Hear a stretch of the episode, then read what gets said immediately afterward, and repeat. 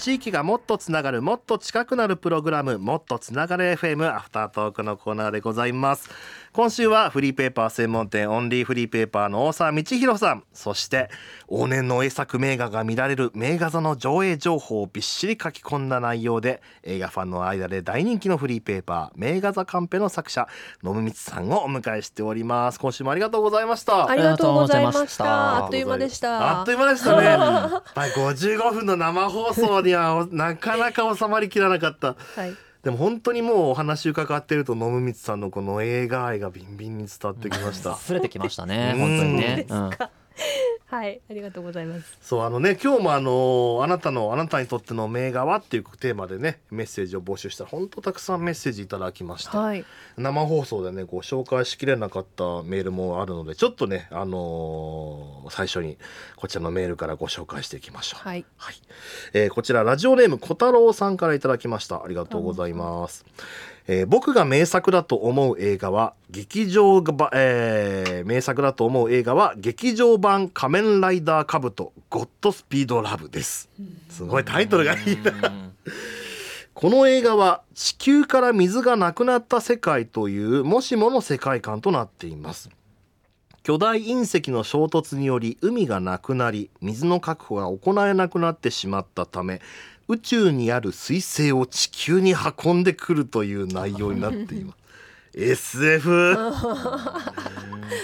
もちろん仮面ライダー作品なのでバトルシーンもありますがクライマックスのバトルシーンでは宇宙での戦いとなり宇宙での重力という要素も相まって とても面白いものがありました。へうえ。ん。設定だけでワクワクしますね。面白い。もうこれだけで見に行きたいですもん。ね。すごいですね。ね。うんちなみに宇宙から見た地球は海が存在しないため青くなくあその水がなくなってるからね、うんああ、なるほど。えー薄茶色のとても褐色といった感じでした。へエえ。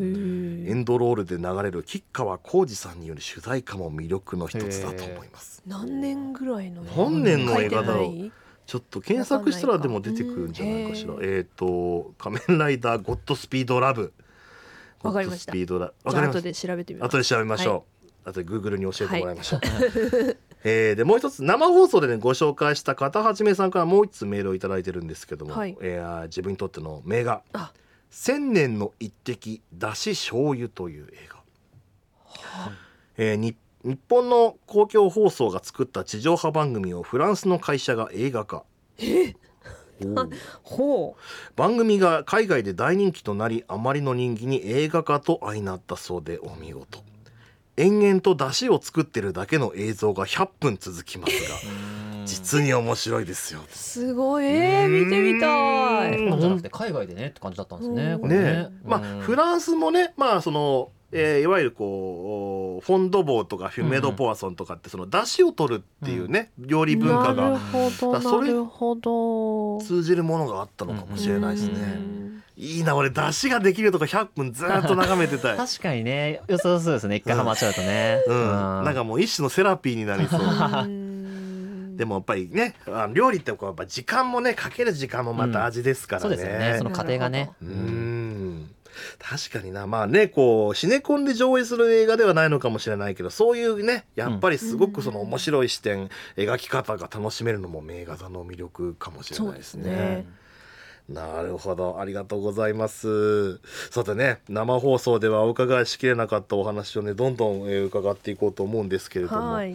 あの実は、えーねあの名画座カンペ実はあー、まあ、発展系と言いますかこの名画座カンペがフリーペーパーから元になって手帳になっていると。あ、そうですね。名画座手帳と言います。名画座手帳今、はい。手元にね名画座手帳2020と書かれたあー B5 番ぐらいのね、えー片手サイズの手帳があります。もうあのすごく黒い黒革のシックな手帳に、えークラフト紙のまたいいですね。クラフト紙っていうのが、はい。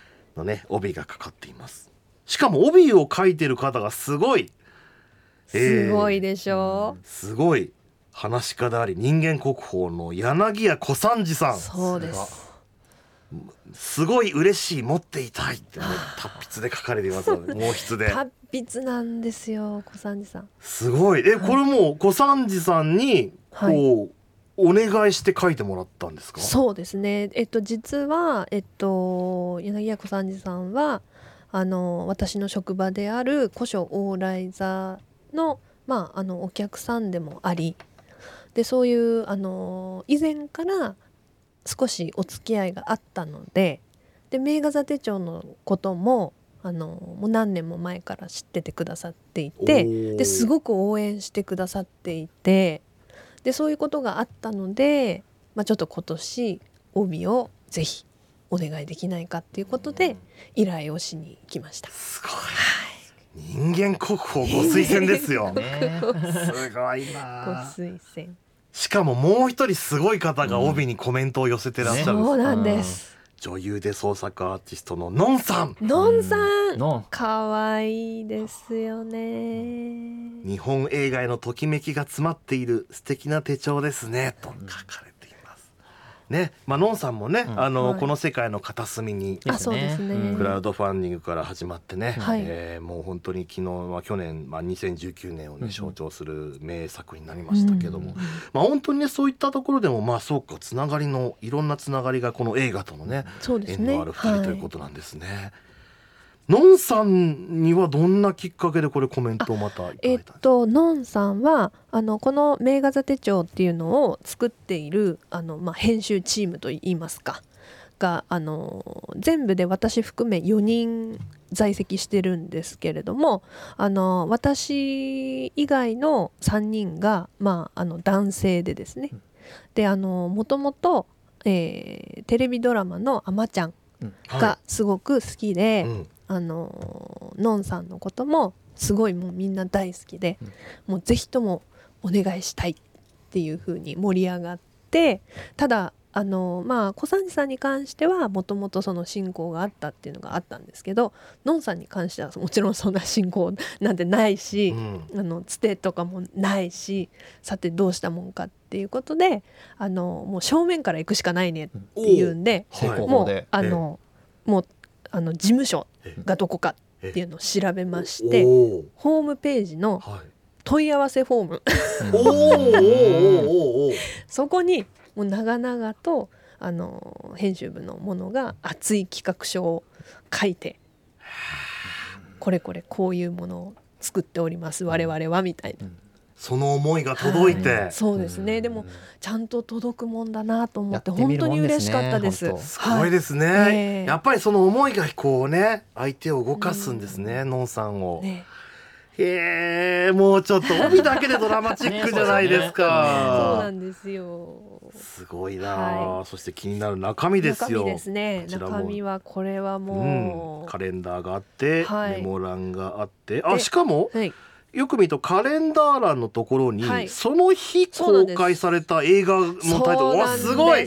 これすごい嬉しいんですよこれねがそうああの実はあの今回初めてのまああの新しいポイントで前2019年版まではなかったんですこの公開日っていうのは。そうなんですか、はい、だからもう本当に大きな進化の一つで今年版の。これ大変でしたねやっぱり。ぎっしりですね本当すねごい。うん今日ねあの今日の収録日の1月23日にあはいいですね。何が？おえー人間狩り。お1962年。ほう女。素晴らしい。素晴らしい。何を？今今見えない平ボタンを押してましたね。バンバン行きましたバンバンね行きましたね。そして、えー、1971年公開「女都政人」っああはいはいはい。ていう読み方でいいんですかね、大こちらはね。なるほど。うんそしてあ下にもこう俳優の誕生日も書かれている。俳優とか映画関係者か。はい。えー、かん1933年音音音痴でいいんです。音痴、音痴秀夫？音痴秀夫さん、はい監督ですね。えーそしてプロデューサー1951年白井松次郎さん。は俳優2005年。あ若いですね。2005年あのえっと亡くなったあ亡くなった年か。あーはい。でうん。えっと上のはい。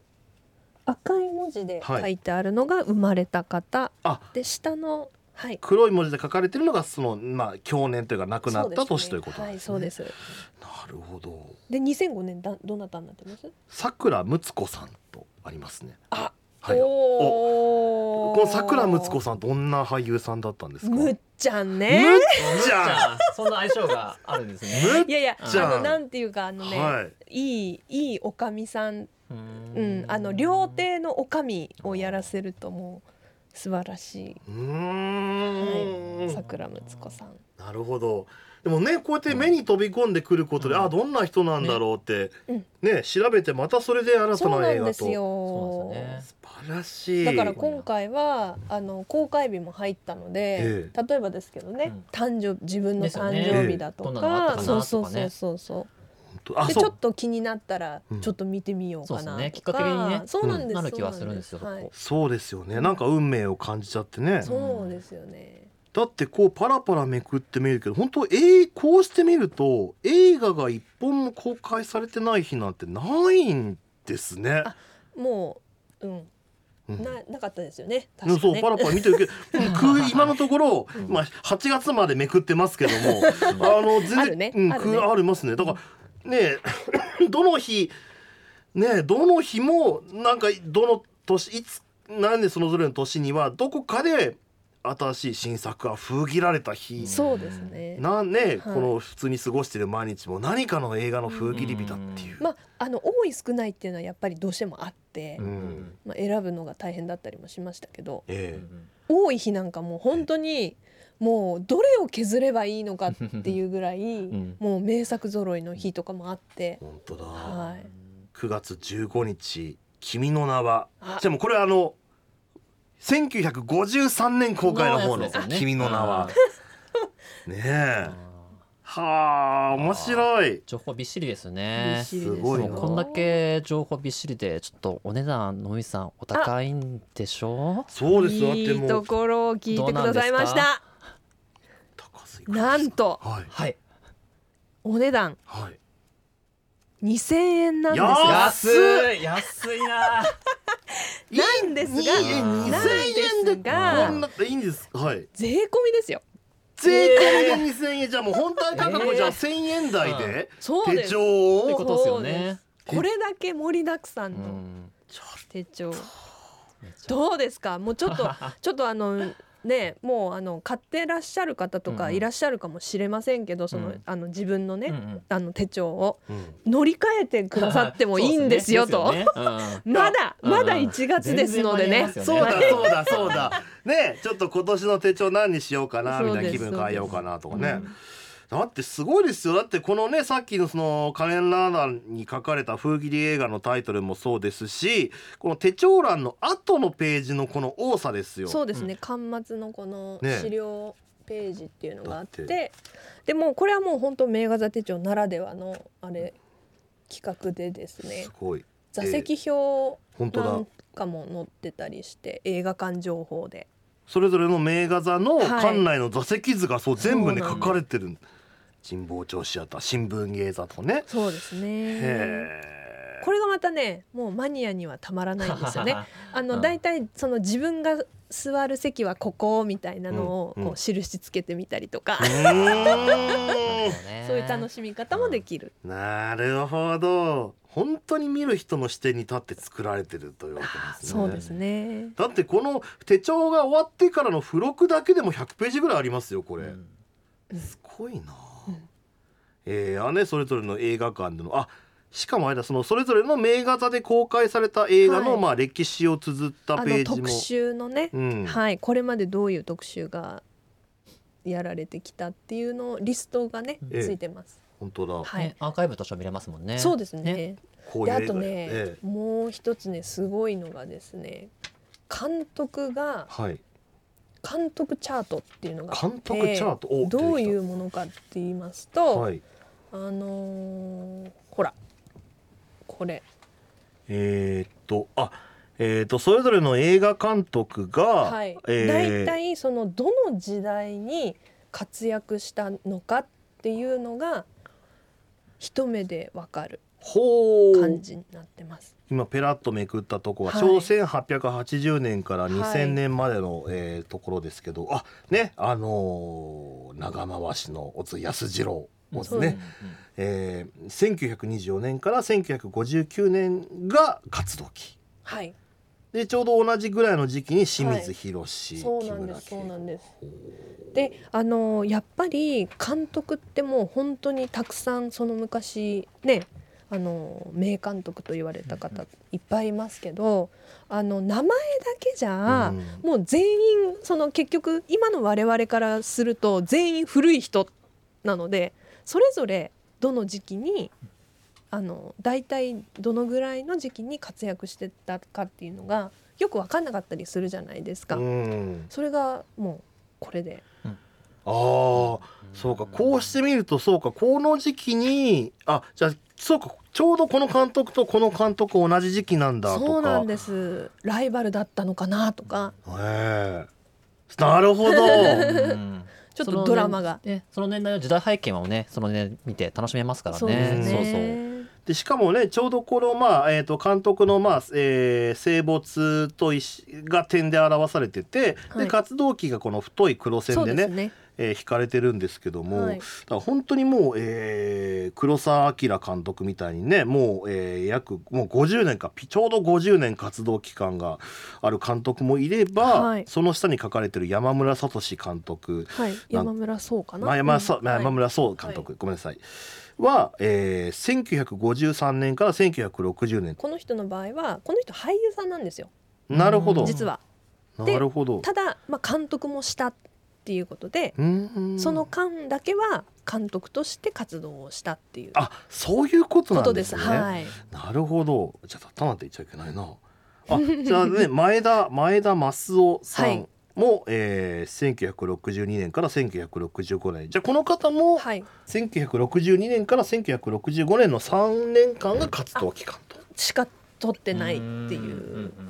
じゃあ映画を撮った時期もあったみたいなことなんですかね、北野武もあるのかいやない。な まあちょっとまあ最近だから新しい人がうんね。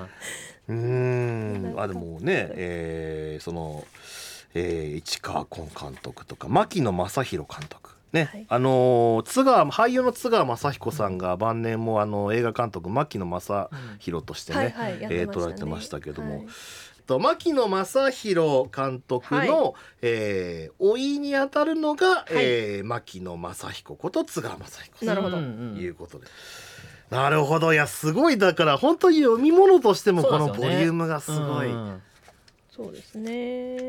他に見どころなんかこう特にここ見てほしいなっていうところって他にあったりしますか、えっとね。私的にいうんやこれは、はい。あの古本屋で働いてるっていうことがつながってくるんですけれども、はい。このね、あのーよく昔の映画はあのー文学作品が映画化されるっていうことがすごく多かったんですね。う。ん。で毎年このあの映画化の、えー、と常連作家こういう作家がいてこの作家のこの作品がこういう映画になったっていうリストがあの結構私的にはあのひっそりと売りに、なるほどね。あんまり反響はない部分なんですけど、はい。メガザ手帳の、うん。まあ、あ私的にはすごく気に入ってる企画の、うんそこを入れたかった感じなんですね。はい、そうなんです。なるほどなるほそうどねなんでの今年がですね、はい。ちなみにですけど作家がね船橋誠一っていう作家と丹羽文夫っていう作家の,、あの映画化作品のリストを取り上げてるんですけれどもこの丹羽文夫のですね「顔」うんっていうあの作品があってこれが映画化されているんですよ。うんはいはい。でこれは大英の、えー、と1960年に映画化されているんですけれども、なんとなんと。まさに、うん。あの明日までかな。えシネマベーラ渋谷でですね上映があってるんです。おお明日までだな、明日まで、うん、明日の8時半、うん。お明日、えー、これを撮ってるのは20 1 月23日なんで。1月24、2020年1月24日まで、はい。お全然間に合いますね。間に合いますはいじゃあもうこれ急いででアップしなきゃこのポッドキャスト そっか時間差があるんですか？ちょっとねあのうん今日あのまあ金曜日の金曜日中には公開っていう感じでやってるんですけども、ちょっとこれはねそんな金曜の夜に聞いてなんだ今日までかっえー終わっててんじゃんなっちゃったらね。あの8時半8時半。夜の8時夜の半。8時半。夜の8時ちょっと半夜の8時半までにはいや8時半にあげたら遅いんですよ。そうなんですよね。だからもう明日ダメだ今日今ダメだ。日この後この後もちょっとすぐやります。すぐアップします。いやだからこういうことをこういうところでつながるじゃないですか、面白い。うん。こう手帳ねこの名画座手帳も見ながらこの最新の情報として名画座カンペも見て。はい。すごいなあそうなんですよ。でしかも、はい。この「顔」っていう映画がもうあのえーっと1960年に公開されたんですけれども、その後一度も上映されてないんですよ。えで今回、はい。あのこれあの大映の作品なので、え角川さんで、あの管理してるんですけど、角川さんがデジタル化をしたんです、60年ぶりに。えおおその一度しか上映されなかった映そう画をなんです。埋もれてて。ー、うんはい。好きな人たちは待ちに待ったタイミングですよね。そうですね。よ本当に。はい。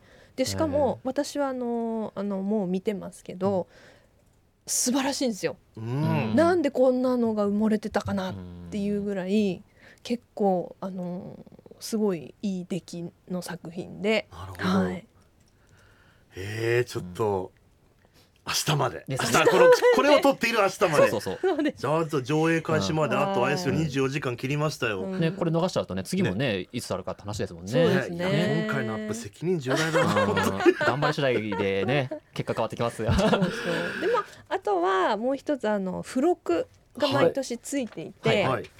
でこれはですねこういうあのよ四つ折りっていう四つ折りでいいのかな？四つ折り。っていうん。ですね B え B5 サイズ B5 のを四つ折りはいかな、はいにしてる紙なんですけどえ一応ですねこのうん都電のはい路線図がついてるんですけど都電あで都電なんですけどええ。昭和37年なの。だから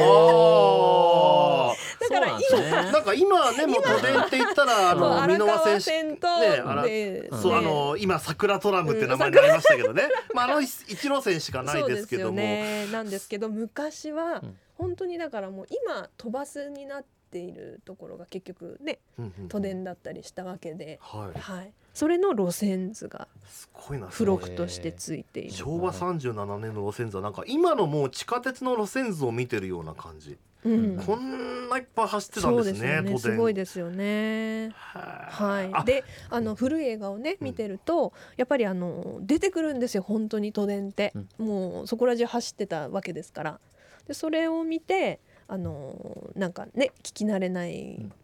んあの地名とか聞くとこれにはちゃんと載ってたりとか、はあはあ。映画見た後にこれ楽しめるってことですよね。ね。なるほど。うん。ちょちょっと見せてもらっていいですか、はいちょっとお手元に。えーっとあ本当ですか？昔の地名みたいなのも今みたいにねこう、えー例えば、まあ、すき家橋とか、まあ、今もねあの、まあ、交差点の名前として残ってるよううんはないところもあれば、飯倉一飯倉片町。あここもね、まあ、あの今は信号の名前になってる。あでも、うん。ちょうどな麻布十番駅からあーこう坂を登ってったところにが飯倉片町ですけども、うん。そうか今だから普通首都高とかが通ってるとこですけどちょうどそこには昔こう都路面電車ががってことですよね。そうですね。へえ霞町高木町。あ本当にだから首都高のジャンクションの名前になってるようなところとかもああじゃあ昔ここには都電が走っていたんだっていう、へえ俺今住んでるところ今うん。都電通ってた時の方が便利だった。な いや本当にもう町という町を結んでたんですね。そうですよね。面白い。だって東大も赤門前と正門前ってあります。広いからね。でこれがまああの別紙付録なんですけど、ええ。後ろがですねこのこれがまたねすごいんですよ。これあの編集の人のあの仲間うちの一人が手書きでうんうん。井上さんっていう方なんですけどはい。あの手書きでですね「東京撮影所散歩2020」おおっていうテーマではい。その昔東京にはこんなにいっぱい撮影所があったんですよっっていうのをまとめてくださったんです。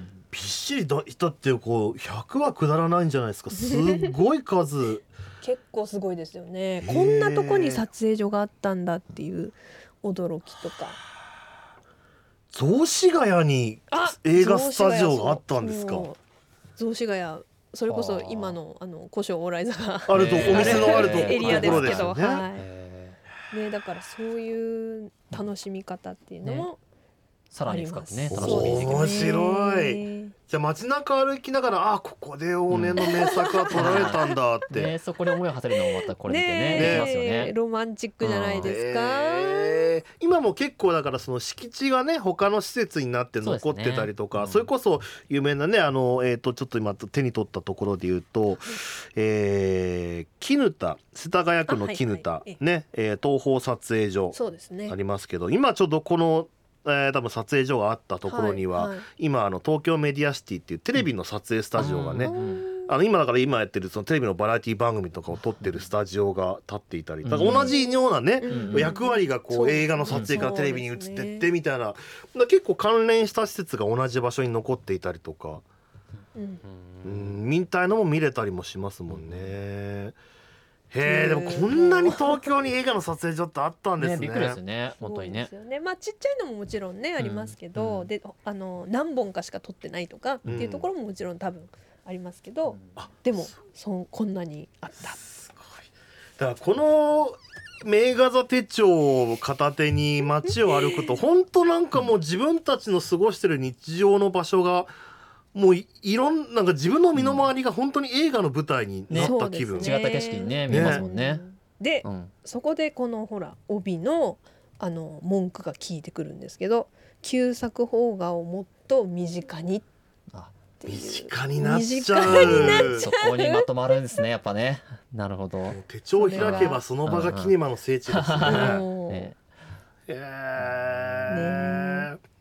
本当なんかこの手帳開いてたらもう目の前の景色がセピア色になりそう。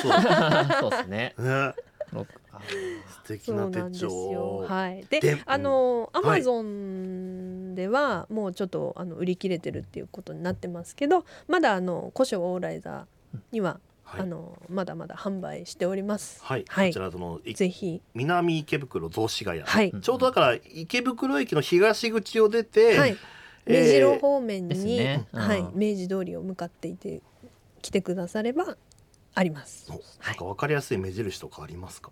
ご紹目介印？看板とかってかかってある。あもちろんもちろん、うんうん。看板あります。茶茶色いのが。はい。じゃあそれを目指して目指して、うんはい。左側に左側に。ございますのでなる通りの左側に、はい。なるほど。名画座手帳。名画座手帳今もでもお高いんでしょ？高いでしょ？本当は。またまたやっちゃう？もみさんおい。くらなね資料価値の高い名画座手帳うんお高いんでしょ？気になりますね。気になります？うんいくら？税込み税込みですよ。手込みで？2000円安いな安いー。安い。もう10冊ぐらい買っちゃおうかなもう。あ言いましたね。あれあ後でちょっと予約しておきます。おお、取り置きが決まりましたね。お待ちしております。お待ちしておりますよ。でも本当に、いや、でも映画好きな人に本当に一人でも多く届いてほしいですね。そうですね、ーこれがきっかけでハマるって人はね全然意外じゃないですもんね。こねれ渡してねね。こんなのあるんだよでうん。うん。本当それが狙いそうそうそう。普通狙いにで映画は見るけどり。名画座に行ったことないみたいなね、うん。きっかけに、ね、なる気がするんですよ。はいぜひぜひ、この名画座手帳お手元に、うん。お手元に、ね、本当に映画ライフ楽しくなることを受け合いですね。うん。そうですね。はい。みんなお手に取っていていただきたいと思います。一押し商品でした というわけで、えーアフタートークもうね、えー40分ぐらいですか。ですよね。これはもう番組生放送もう一回ぐらいのボリュームになりました。よすいませうんんもうスタッフの皆さんすいません。盛り上がりすぎちゃって。でも本当にあのね聞きたかったお話を聞かせていただいて本当楽しかったです。はいよかったです。今日はねオンリーフリーペーパーの大沢道弘さん、はい。そして名画座カンペの野村光さんをお迎えしました。お二人ありがとうございました。ありがとうございました